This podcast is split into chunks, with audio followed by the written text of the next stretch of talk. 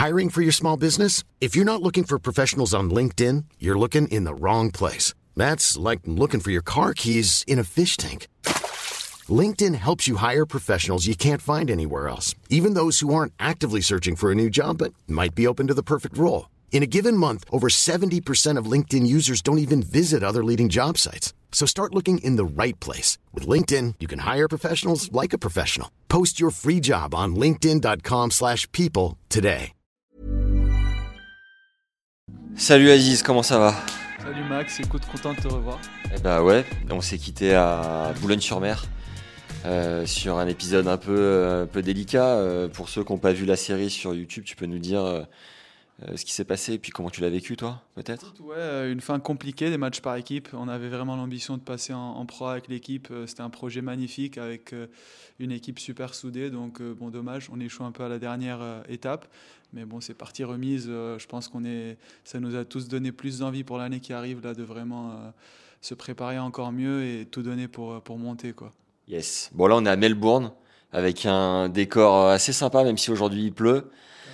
Est-ce que tu peux nous dire dans les grandes lignes déjà euh, qui tu es, d'où tu viens et ton classement avant qu'on plonge dans cet Australian Open 2024 Écoute, bah déjà, c'est un plaisir d'être à Melbourne. Euh, Ça fait du bien de commencer l'année à Melbourne pour un grand chelem. Ouais. Moi, sur les années d'avant, je commence un peu sur des tournois de plus bas niveau. Donc, euh, c'est- c'est cl- c'est clair que ça change un peu la donne. Donc, euh, voilà, je m'appelle Aziz Dougaz.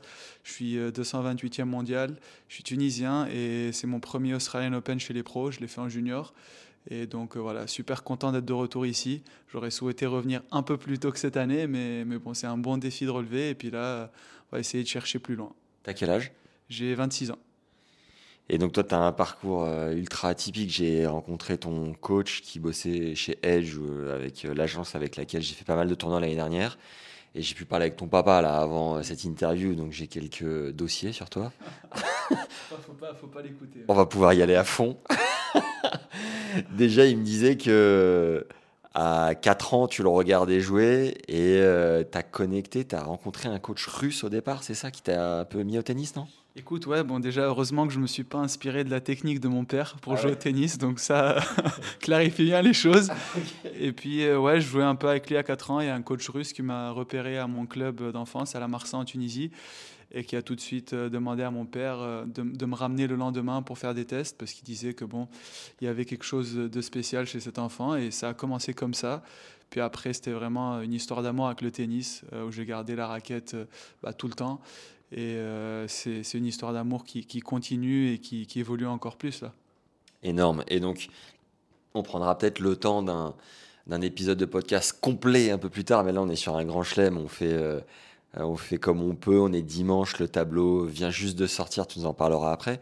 Mais à 15 ans, il y a eu un élément déclencheur, tu as dit à ton père, bon, bah là, j'aimerais qu'on accélère, et il t'a donné l'opportunité d'aller dans une académie. Tu peux nous redire un peu euh, ce passage du coup? Ouais, écoute, c'est clair, à 15 ans, avec le système scolaire en Tunisie, j'avais cours de 8h à 18h tous les jours. Donc, bon, t'imagines, c'était un peu compliqué de s'entraîner et de faire les devoirs après. Donc, c'était vraiment euh, très, très difficile de gérer tout ça. Donc, à 15 ans, euh, j'avais pris la décision de, parler avec mes parents, de leur dire Bon, écoutez, c'est soit je joue au tennis comme il faut, soit euh, je vais pas me prendre la tête et me donner pour, euh, pour une cause où je peux réellement pas me battre contre, contre les meilleurs. Et puis c'est là où je suis très, euh, reconnaissant envers mes parents qui m'ont donné l'opportunité d'aller dans une académie un an en France pour euh, continuer de vivre mon rêve et, d'évoluer dans la voie euh, que moi j'ai choisi de mener dans ma vie. Il y a un détail qui m'a marqué chez ton coach. Il me disait ce qui est cool avec Aziz, ce qui est fort de son côté, c'est que ce gars, il se débrouille énormément par lui-même. Il va chercher du financement à droite à gauche. Il est assez indépendant là-dessus.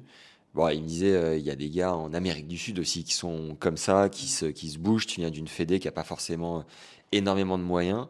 Mais euh, bon, là, tu finances ta, ta carrière du coup euh, comme tu le peux, avec tes ressources, les matchs par équipe, les exhibes à droite à gauche. Mais à cette époque-là, donc c'était les Hauts de Nîmes, ton père a quand même envoyé, je crois que ça coûtait assez cher. Est-ce que tu as senti que c'était ça qui t'avait un peu propulsé pour la suite? Ouais, c'est clair que ça a coûté cher. Je pense que c'est un investissement énorme de mes parents, surtout. Tu te souviens combien à peu près? J'ai pas une idée euh, exacte, mais, mais je sais que de toute façon, avec le pouvoir d'achat en Tunisie, le- le- la devise, c'était hyper compliqué. Donc déjà, c'est un investissement énorme qu'ils ont fait. Et puis, euh, et puis vis-à-vis de moi aussi et de mes parents, j'ai senti que c'était une responsabilité que j'avais de vraiment euh, me donner à 100% et de, et de réaliser mon rêve, parce que c'est aussi, je pense, leur rêve de m'accompagner dans ça. Et puis, c'était super important. Donc, euh, je les remercie énormément. Et puis, comme tu dis, par la force des choses, j'ai pris l'habitude de faire beaucoup de choses par moi-même, euh, d'apprendre de mes erreurs et de, me débrouiller, parce que bon euh, même c'est toujours le cas aujourd'hui, je suis quand même numéro 1 tunisien, je suis numéro 2 en Afrique, je suis champion arabe, mais j'ai zéro sponsor, euh, j'ai zéro soutien financier à part celui de ma fédé, donc c'est très compliqué à, gérer. Et euh, c'est grâce à ça, je pense que c'est une force en fait, ça m'a appris à être débrouillard, à, bien, à bien avoir de bonnes stratégies, à bien budgétiser mon année, et je pense que c'est une de mes forces. Tu as quand même l'agence Edge là, qui t'aide depuis maintenant 6 mois, non c'est pas ça? Exactement. Là, d'ailleurs, j'ai signé avec Edge depuis euh, Wimbledon. Donc, euh, grâce à eux, j'ai enfin une équipe aussi autour de moi qui, m'entoure et avec des, compétences et une expertise énorme dans le tennis. Donc, ça, c'est vraiment, euh, ça m'a fait énormément de bien. Je suis, c'est une famille aussi. J'adore la dimension humaine qu'a l'agence. Donc, je suis vraiment fier de, faire partie de, d'Edge et de, continuer mon chemin avec eux depuis six mois. Et puis, j'espère que ça va vraiment durer sur le long terme. Tu as dit que tu es numéro 2 africain? Non. C'est ça, je suis numéro 2 africain en ce moment. Euh, Premier, c'est qui? C'est Lloyd Harris avec classement protégé je, je, pense que c'est un classement protégé qu'il a. Et puis voilà, je suis, je, suis numéro 1 tunisien. J'ai été champion arabe il y, a, deux semaines à Doha avant de venir ici. Donc euh, malheureusement, euh, c'est un peu désolant parce qu'en Tunisie ou dans les pays arabes, il n'y a, a, pas vraiment de sponsors qui s'intéressent à toi, à moins d'arriver à, à, déjà être dans les 50 premiers. Donc c'est un, peu, c'est un peu triste que ça se passe comme ça, mais comme j'ai dit, c'est une force. Ça me donne encore plus envie de réussir et de faire mes preuves. Donc, tu es parti euh, après Nîmes aux États-Unis. Euh, tu avais joué avant ça euh, l'Australian Open en junior. Tu avais fait, avais fait quoi chez les juniors? Chez les juniors, j'avais perdu sur Dakili, un, un, Coréen qui a été, je pense, numéro 1 mondial chez les juniors ah et qui a une histoire assez folle, qui est sourd-muet. Donc je, pense qu'il est assez connu. L'année où je le joue d'ailleurs en Australie, et c'était vraiment une des effigies du tournoi avec Joko. Il était partout sur les posters et tout. Donc c'était vraiment une expérience cool. Et puis maintenant que je la raconte, hein, j'étais seul en Australie. J'avais 17 ans, j'avais fait le voyage tout seul, pas de coach, euh, personne pour m'aider. Première fois que je voyageais si loin, premier grand chelem de ma vie. Et je me retrouve dans un monde en fait où, je suis... Bah, d'un côté émerveillé parce que je, marche, il y a Joko à côté et Rafa qui passe, donc je suis, je suis vraiment dans, dans un monde de, rêve pour moi. Et puis d'un autre côté, bah, je ne me mets pas vraiment dans des conditions de jeu optimum parce que j'ai pas de coach, j'ai rien, je suis pas encadré, donc euh, c'est un peu, on va dire, un peu à l'aveuglette, un peu au talent que j'y suis allé. Mais, mais bon, ça, ça, ça, ça fait aussi apprendre beaucoup de choses. Et t'as fait quoi? T'es es sorti boire des coups euh, T'as fait, des, as fait des, des trucs qu'il fallait pas faire en te couchant au milieu de la nuit ou avec le recul, tu gérais comment? Tu faisais quoi? Écoute, c'est clair que c'est pas la période où j'étais le plus discipliné. Donc euh, j'avais 17-18 ans, seul à Melbourne. Il y avait pas mal de tentations à l'époque. Euh, il y en a encore aujourd'hui, mais bon, avec la, maturité, on change un peu. Mais c'est clair que ouais, j'avais pas les meilleures préparations possibles pour les matchs. Ok. on reviendra sur les détails une prochaine fois. Je dormais pas aux heures les plus raisonnables, on va dire. Ah ouais, ok. Et alors pourquoi être parti aux US après? Et t'es parti où? Euh, moi, je suis parti à la fac à Florida State euh, parce que tout simplement, au moment où je finis les juniors, je finis 42e mondial en junior. Euh, à ce moment-là, la Fédé tunisienne, il n'y a, pas vraiment de, stratégie claire pour les joueurs seniors. J'ai pas de sponsor, j'ai pas de club, j'ai pas de coach, j'ai pas d'agence derrière moi, j'ai personne. Donc je me dis bon bah peut-être qu'il serait plus raisonnable de, tenter l'expérience aux US, de continuer à me développer en tant que joueur et puis de revenir au bon moment en étant plus fort sur le circuit. Et je pense qu'avec le recul, c'était la bonne décision parce que j'avais vraiment pas, euh, j'avais rien autour de moi en fait pour me lancer à 18 ans sur le circuit. Et puis même moi en tant que personne, bah, j'ai gagné beaucoup en maturité, en expérience. Je trouve que la fac aux US, c'est vraiment une expérience de vie euh, incroyable. Et puis euh, en tant que personne, ça te permet vraiment de d'évoluer énormément. Tu as fait quoi comme diplôme? J'ai fait du management et avec une, une orientation dans le management du sport. Le, là-bas, les notes, c'est sur, euh, c'est un GPA, c'est une moyenne qui est calculée sur 4. Tu, termines à combien, toi? Moi, j'étais souvent à 3-2, 3-3. Euh, je, je vais dire, je, je forçais pas trop. J'ai toujours été plutôt à l'aise à l'école.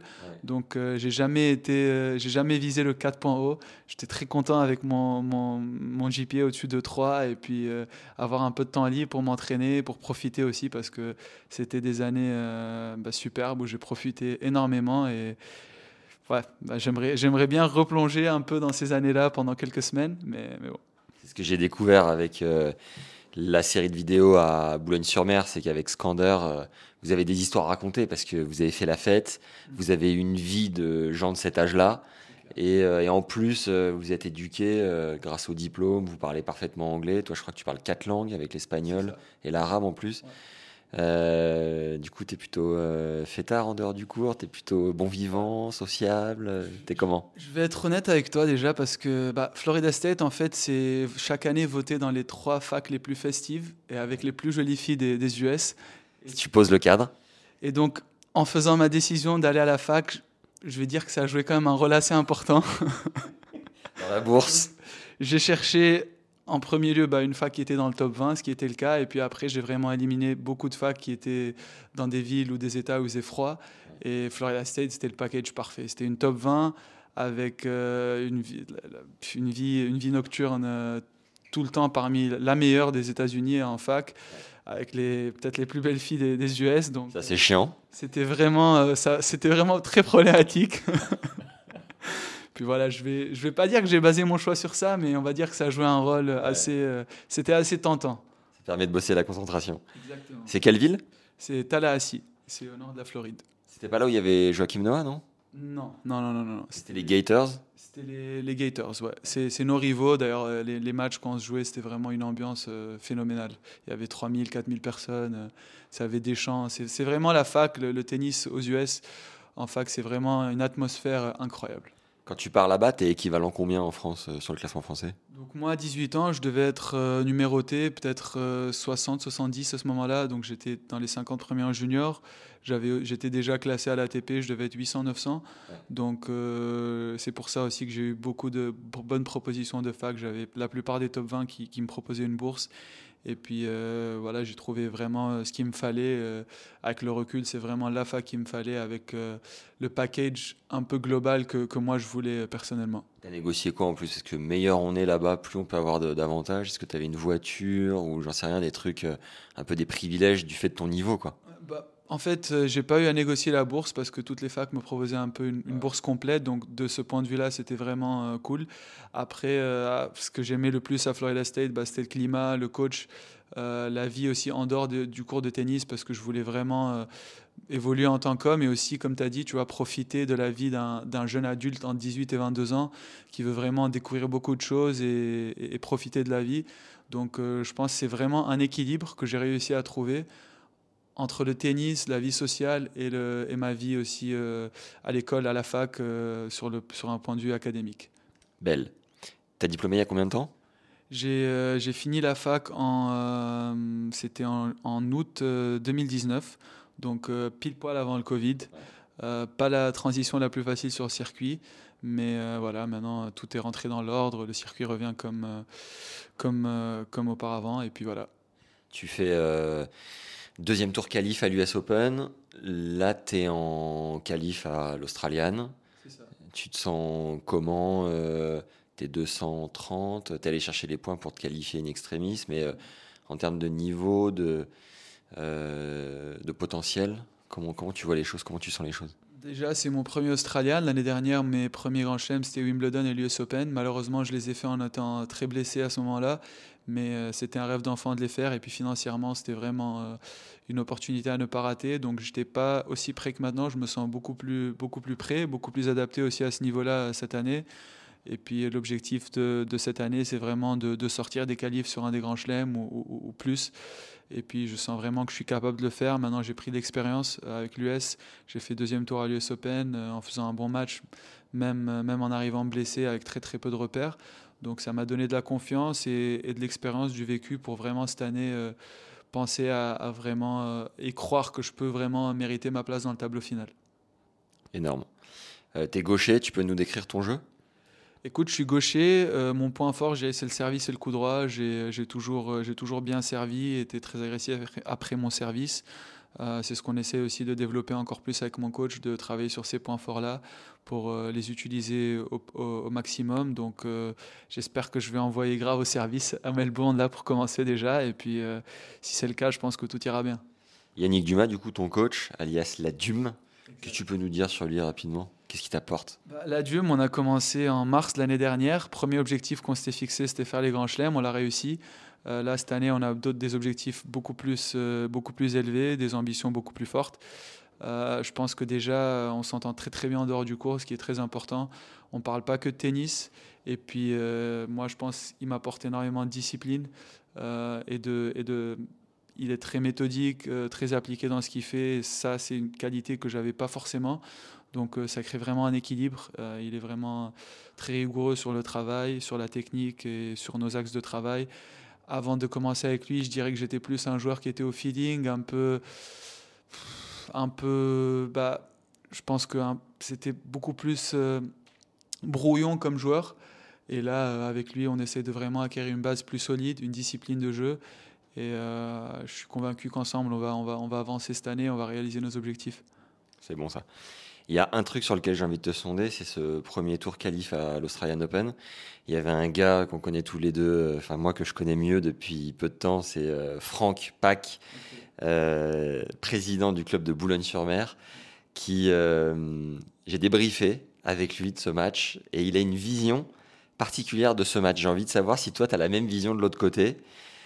Est-ce que tu te rappelles d'un truc qu'il a pu te dire peut-être au deuxième ou au troisième set? Je crois que c'était compliqué à un moment donné. Lui, il est persuadé d'un truc. J'ai envie de savoir si tu ressens la même chose ou pas.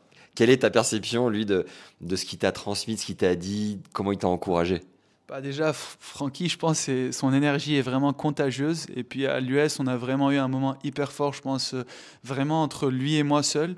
Et j'étais vraiment pas bien au troisième. Je, je, venais de, je menais 7-5-3-1. Je me retrouve breaké au troisième en jouant beaucoup moins bien. Et j'ai l'impression que le match euh, avait pris vraiment une, tournure vraiment pas idéal et à ce moment There's never been a faster or easier way to start your weight loss journey than with PlushCare. PlushCare accepts most insurance plans and gives you online access to board-certified physicians who can prescribe FDA-approved weight loss medications like Wigovi and Zepbound for those who qualify. Take charge of your health and speak with a board-certified physician about a weight loss plan that's right for you. Get started today at plushcare.com slash weight loss. That's plushcare.com slash weight loss. plushcare.com slash weight loss. Là, vraiment, il a réussi à me donner un jus, euh, à me donner une énergie. Je le vois se lever, m'encourager. Et à ce moment-là, je me suis dit, mec, euh, c'est impossible de perdre. Euh, il est derrière toi chaque point, chaque point que je gagnais, il était debout, il mettait de la voix. Et puis, ça a vraiment, on était un peu vraiment en communion pendant le match, pendant la fin de match. Et, moi-même, je lui ai dit, putain, Franck, on est vraiment allé le chercher ensemble ce match. C'est incroyable d'avoir, d'avoir à mes côtés. Et puis, ouais, là, il va arriver à Melbourne. Donc, je lui ai dit, bah, là, tu as intérêt à être là sur chaque grand chelem parce qu'on va avoir besoin de toi. Et puis, voilà. Il est partout, le Franck. Tu te souviens d'un truc qu'il t'a dit en particulier dans le troisième ou pas? Moi, je me souviens déjà de ses encouragements. Il me dit, Aziz, euh, on y croit, on va le battre, on va le battre. Et à partir de ce moment-là, euh, juste le voir en fait et vraiment voir l'énergie qui dégage et à travers ces mots qu'il me dit et puis surtout son, langage corporel, ça m'a vraiment euh, eu un impact sur mon langage corporel où j'avais peut-être un peu la tête basse. Et puis tout d'un coup, je me suis dit, bah, en fait, mec, tu vas pas perdre. C'est pas possible de perdre. Tu vas faire tout ce qu'il faut pour gagner et ça va passer. quoi. Je crois à un moment, il m'a dit, euh, je lui ai fait, bon, maintenant, t'arrêtes tes conneries. Hein. On va le chercher. Hein. j'ai pas voulu, j'ai pas voulu mentionner ça, mais il a clairement, il m'a clairement dit ça. Et puis, puis j'ai adoré parce que franchement, moi, euh, j'adore quand, quand, quand, on parle honnêtement et qu'on me rentre dedans des fois en match. Donc euh, ça m'a fait un bien incroyable d'entendre ça et de me dire mais, mais merde, ce toi Aziz, tu vois, s'il il en veut plus que toi, Franck ou quoi. Et, et à partir de là, bah, l'énergie a vraiment, est vraiment passé un, niveau supérieur et, voilà, ça a fait la diff. Ça, fait, la diff. ça fait du bien. Euh, un gars comme euh, Malek Jaziri, tu, tu le regardais, euh, il t'inspirait particulièrement Parce que comme vous êtes de la même, du même pays, tout ça, est-ce que ça, il a eu un rôle de grand frère quelque part ou pas? C'est quoi pour toi? C'est clair, Malek déjà c'est un grand frère pour moi, c'est quelqu'un que j'apprécie énormément, on s'entend super bien. Euh, j'ai grandi et j'ai évolué en junior en le regardant jouer, en le regardant réussir des exploits incroyables qui n'avaient jamais été faits euh, dans l'histoire du tennis tunisien avant. Donc il a ouvert une porte, il m'a ouvert une porte euh, et il nous a permis d'y croire encore plus, qu'on peut y arriver même si on est tunisien même si personne ne l'a fait avant nous. Je crois que je suis le deuxième Tunisien de l'histoire à jouer des grands chelems, après Malek. Donc c'est déjà un accomplissement qui, qui est pas négligeable, mais c'est clair que l'ambition, elle est, elle est, encore très très loin. Et puis avec Malek, il a été top 50. C'est quelqu'un, euh, c'est que j'adore aussi, qui a vraiment, qui a vraiment une, qui a vraiment beaucoup d'envie de partager. Et, et c'est, on a passé des super moments. C'est aussi mon capitaine de Coupe Davis là, depuis six mois. Donc euh, c'est un régal de l'avoir. Et cette année, malheureusement, il n'est pas à Melbourne. Mais euh, j'espère que sur tous les autres grands chelems et les grands tournois, je vais pouvoir compter sur lui aussi pour, euh, pour m'aider et me faire bénéficier un peu de, de, son, de son expérience et son vécu. Yes. Là, le tableau vient de sortir à Melbourne. C'est quoi ta manière à toi de découvrir et d'appréhender les événements comme ça, où il y a peut-être plus de pression qu'ailleurs aussi quoi? Moi, en Grand Chelem, euh, c'est mon troisième et j'ai pris l'habitude. J'aime pas savoir directement contre qui je joue. J'aime bien, j'aime bien jouer un peu aux devinettes avec mon coach, savoir quel pays, savoir quel style de jeu. Et puis petit à petit, euh, par élimination, euh, savoir qui je joue. Je trouve ça que c'est drôle. On le fait pas forcément dans un but de, concentration ou, sportif, mais je trouve que c'est un, un, peu marrant. Et puis là, donc, je pense que le tableau est déjà sorti depuis un moment. J'ai eu mon coach, euh, j'ai eu la Jum, il me dit que le tableau est sorti. Regarde pas trop ton téléphone, tu risques de recevoir des messages. Donc euh, voilà, j'attends de le revoir pour, euh, pour, pour, pour, pour s'amuser et voir un peu ce que le tableau nous réserve. Et comment il fait après? Vous avez un premier brief veille de match et un autre avant le match. C'est quoi votre routine? Déjà, lui, il fait une grosse partie du travail parce qu'il visionne vraiment, il fait vraiment euh, toute la prépa de match. Euh, pour être honnête, moi, je regarde pas trop. Euh, j'ai souvent une idée des joueurs que je joue parce que je les côtoie quand même assez régulièrement sur le circuit, mais c'est lui qui fait vraiment la plus grosse partie du travail. Et puis, on fait notre prépa de match la veille ou des fois le matin quand on joue tard le soir. Et puis c'est là où on met en place notre tactique, on met en place ce qu'on a envie de, faire sur le match d'un point de vue personnel, mais aussi en s'adaptant aux qualités et aux faiblesses de l'adversaire. Et puis, euh, et puis voilà, avant le match, souvent on a deux, trois rappels. Si moi j'ai une ou deux questions à reposer, euh, on en reparle. Et puis, euh, puis voilà, on essaie surtout de se concentrer sur moi-même parce que si j'arrive à moi bien faire les choses de mon côté, c'est beaucoup plus important. La, une nuit en veille de match de Grand Chelem, elle est plus agitée qu'une autre Tu gères comment? Pour moi, honnêtement, j'ai pas, j'ai pas ressenti ça. C'est beaucoup plus euh, l'excitation de jouer, mais j'ai jamais eu de problème pour dormir. Mais souvent, j'essaie de me déconnecter euh, l'après-midi avant les matchs. Donc là, on est, je pense, on est 16 heures. J'ai plus d'entraînement, plus rien à faire euh, de la journée. Donc je vais sûrement marcher, aller, aller, aller peut-être visiter un endroit ou, et me balader un peu en ville. Des fois seul. D'ailleurs, j'aime bien, j'aime bien explorer tout seul. Et puis voilà, profiter de ce moment-là pour oublier un peu le tennis et, garder un peu de l'influx parce que ouais, ça va être une grosse journée et puis j'ai hâte d'y être, quoi, c'est clair.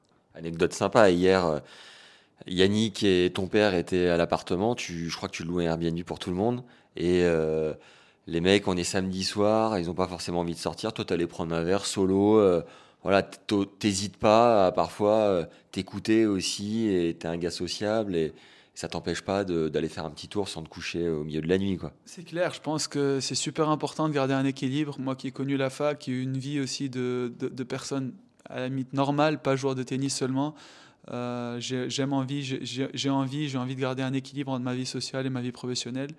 Euh, c'est sûr que là, ça fait trois semaines qu'on bosse vraiment euh, non-stop pour se préparer, être, être en condition parfaite pour démarrer la saison. Mais comme j'ai dit, il faut trouver un équilibre. Hier, c'était la première après-midi, on finit avant 19h. Donc voilà, on était à la porte un peu tôt, on a dîné, et puis tout d'un coup, j'avais vraiment envie de, de, marcher un peu, de me balader un peu en ville. Puis voilà, je me retrouve un peu sur un rooftop tout seul, et puis j'ai juste passé une heure ou deux là-bas, j'ai rencontré des gens, c'était sympa. Et euh, voilà, ça ne m'a pas empêché de me coucher à, 23h comme prévu et à faire un super practice aujourd'hui. Je pense qu'au contraire, ça, ça, ça, me donne un peu plus de légèreté et d'équilibre, de, bonheur en tant que personne. Et je trouve que moi, c'est super important quand même d'arriver à se, à se distinguer et ne pas être seulement un joueur de tennis, être aussi un, homme, un adulte avec une vie pleine et riche. Et potentiellement 5-6 fans en plus dans les tribunes, ce qui est plutôt cool. C'est clair, c'est clair. Je pense que demain, il y aura quelques fans en plus pour m'encourager, des connaissances d'hier, donc ça va être cool. Énorme. pour terminer, un événement assez marquant en fin d'année, là, pour Noël, tu as gagné un, un titre assez important, tu peux nous raconter? Ouais, c'était juste euh, avant l'Australie, c'était à Doha, c'est le championnat arabe, c'est le master euh, des meilleurs joueurs arabes sur l'ATP. Donc euh, j'ai gagné le titre, j'ai été champion arabe, c'est la première fois que je prends ce titre. et puis c'était voilà, super important pour moi parce qu'il y avait une wildcard aussi à la clé pour le, 250 à Doha. Donc c'était super cool, ça va être mon premier tableau, de, tableau sur le circuit ATP, donc j'ai vraiment hâte d'y être. Et puis c'était aussi une préparation super pour l'Australie, il faisait chaud. Et voilà, ça donne des matchs, ça donne des repères. Et comme j'ai dit, bah, c'est une victoire qui, quand même, euh, au bout euh, symbolique, c'est un titre que, que, je pourrais garder toute ma vie. Et puis euh, c'est une wildcard aussi où, je vais être prêt à vraiment montrer mon niveau et essayer de faire au mieux sur l'ATP. Et puis voilà, j'espère aussi que grâce à des titres comme ça, qui sont symboliques comme on dit, euh, ça va permettre aussi d'avoir plus de sponsors, plus d'intérêt des, entreprises et des, boîtes dans les pays arabes et en Tunisie pour, pour accompagner ma carrière. Bravo mec. Fait important à préciser, l'ATP 250 de Doha, c'est le plus doté en termes de prize money. Tu me disais que c'était l'équivalent d'une cinquième qualif en Grand Chelem euh, annuel, donc c'est à peu près euh, quoi, c'est 17 000 euros au premier tour? C'est ça, je pense que c'est l'ATP 250 le plus doté. Je ne suis pas exactement sûr de, la somme exacte, mais je sais que c'est très proche des qualifs de Grand Chelem. Donc euh, c'est aussi vraiment une bouffée d'air pour moi financièrement, pour pouvoir vraiment avoir euh, une saison un peu plus euh, tranquille et, pouvoir budgétiser avec plus de facilité euh, tout ce qui m'attend parce que, comme on sait, bah, le, tennis, le circuit coûte vraiment hyper cher et avoir, avoir des revenus comme ça permet vraiment de, de, de le faire plus sereinement. Tu dirais que ta saison, tu en as pour combien? Je pense que j'étais en train de faire les comptes justement avec mon père par rapport à la saison 2023, mais je pense que j'étais proche des, des, 90 000 euros de dépenser, 80-90 000 euros de dépenser sur l'année. Et, euh, et, ça, c'est vraiment en faisant très très attention à, mes dépenses et, à, et à, vraiment euh, trouver toujours les meilleures combines, les vols les, les vols les moins chers, euh, jamais en business. et puis vraiment compter et puis faire attention à son budget. Quoi. T'es plié en quatre dans l'avion ou quoi Parce que t'es assez grand, non ah, le, voyage pour l'Australie, il n'était pas simple. J'étais, en écho, j'étais au fond de l'avion. Puis on rigolait avec la Dum. On a dit bon bah écoute, faut faire une année top pour voyager en business l'année prochaine comme la plupart des joueurs. Mais là, on était, euh, on était au milieu d'une rangée à quatre. Euh, c'était pas, c'était pas le voyage le plus agréable, quoi. C'est moi, mon gars, j'étais contre le hublot. Il y en avait deux qui me bloquaient. J'ai regardé Kung Fu Panda. Je sais pas si j'étais inspiré. À un moment plein milieu de la nuit. J'ai quand même sauté sur leur accoudoir pour aller pisser, mon gars, sans les réveiller, sans rien. Je crois que j'ai été inspiré. Je me suis dit, mec, t'es une machine. Et après, je suis rentré, pareil. J'ai ressauté, je me suis faxé. Nickel, j'avais des sueurs froides tellement j'avais envie de pisser, quoi. Superbe euh, détail de l'interview. Alors, juste euh, pour terminer sur le budget, donc il y a les matchs par équipe euh, avec Boulogne-sur-Mer. les qualifs de Grand Chelem qui permettent de souffler parce que ça rapporte plus que d'autres tournois. Euh, tu termines en positif à la fin de l'année ou es, tu, tu es à zéro? Ça, ça, marche comment à 200 50, 30, 300 par là quoi? 2023, c'est la première année où j'ai terminé en positif euh, avec le soutien d'Edge et de ma fédération qui ont vraiment euh, qui sont qui se sont vraiment euh, mobilisés pour, pour, pour aider mon projet et pour pour me financer aussi. Donc c'était vraiment la première saison où je finis en positif. Et je fais aussi deux grands chelems, je gagne un match à l'US Open, donc ça facilite les choses. Mais c'est clair que je pense que c'est impossible de gagner sa vie au tennis si on n'est pas dans les 200 premiers et sans avoir des sponsors ou des soutiens financiers de taille. Euh, c'est ça que les gens un peu réalisent pas. Ils ont l'impression qu'on vit un peu une vie, euh, une vie incroyable dans les meilleurs hôtels, en tout le temps en train de voyager, mais ils voient pas aussi le revers de la médaille. C'est qu'il y a de la galère, mais d'un autre côté, c'est aussi une galère qu'on aime. Euh, et on aime être là et on aime ce sport et, on est prêt à tout pour ce sport. Donc en tout cas, pour mon cas, c'est c'est vraiment une galère qui en vaut la peine. Et voilà, maintenant je suis, je suis prêt à en découdre en Grand Chelem. C'est aussi, euh, c'est aussi une satisfaction énorme pour moi. Bravo mec. On y croit, au mental, on va le chercher. Dernier point sur euh, toi, ça, ça vient de Yannick Dumas qui me disait que tu étais incollable sur tous les règlements de tournoi, que tes potes avec tous les ATP euh, supervisors, je sais pas comment ça s'appelle, Tour, tour Advisor ou Tour Manager. Tour Manager Euh, c'est quoi Tu as un côté un peu procédurier, euh, juriste, euh, que tu connais le règlement sur le bout des doigts et mieux que la plupart des agents. Tu peux nous expliquer d'où ça vient ça?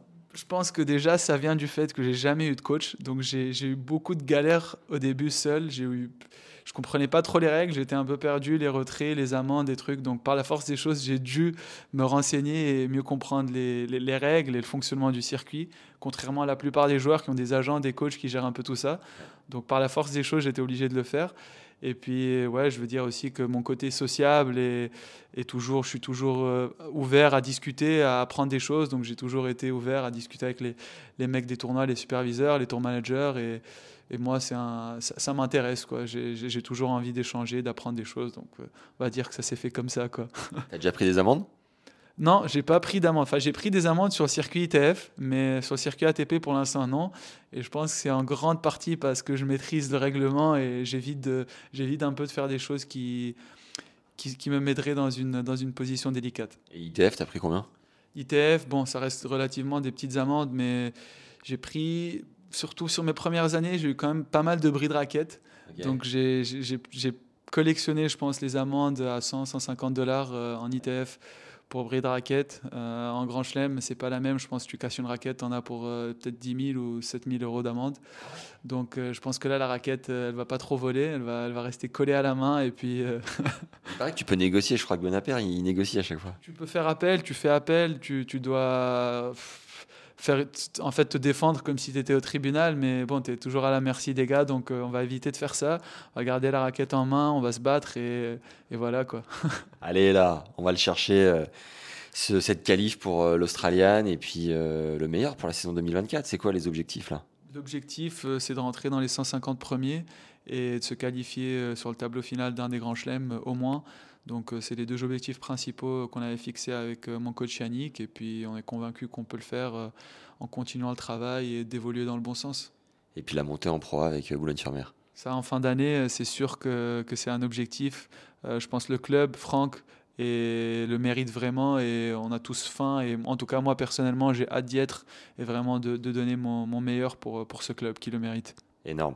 Parce que là, sur la campagne 2023, tu étais en course contre la montre et contre les points pour, se, pour venir ici. Tu étais au Canada, ensuite tu es parti à, en Tunisie. Ouais, c'est clair que idéalement j'aurais voulu faire tous les matchs avec Boulogne. On a une relation superbe avec Franck, avec le club. Donc euh, ça m'a vraiment peiné de ne pas pouvoir le faire sur tous les matchs. J'ai réussi à être présent sur les, deux derniers matchs, dont un qui était en forfait, mais euh, malheureusement, j'ai raté les trois premiers. J'étais un peu sur une course, course contre la montre pour rentrer dans le, classement nécessaire pour l'Australie. Donc euh, finalement, heureusement que j'ai réussi à atteindre cet objectif-là, mais c'est clair que c'était une fin de saison super fatigante et, voilà, finalement, les efforts et les sacrifices ont payé. Je me retrouve en Australie pour commencer l'année. Je pense que c'est un peu mieux que de se retrouver en futur au froid quelque part ailleurs dans le monde. Donc là, on est bien, on est à Melbourne, on a une vue incroyable.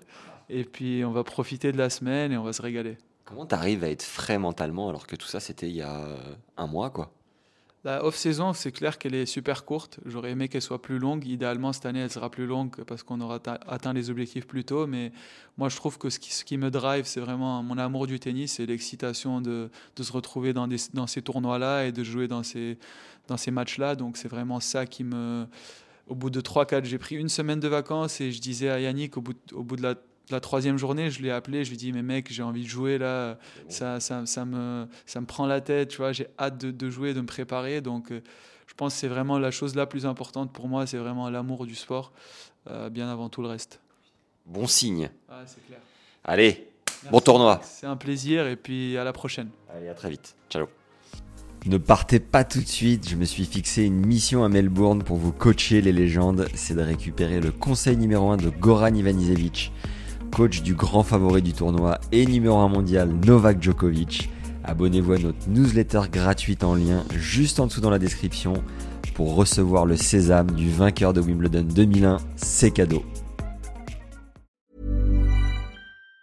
Even on a budget, quality is non-negotiable. That's why Quince is the place to score high-end essentials at 50 to 80% less than similar brands. Get your hands on buttery soft cashmere sweaters from just 60 bucks, Italian leather jackets, and so much more. And the best part about Quince, they exclusively partner with factories committed to safe, ethical, and responsible manufacturing. Elevate your style without the elevated price tag with Quince. Go to quince.com slash upgrade for free shipping and 365-day returns.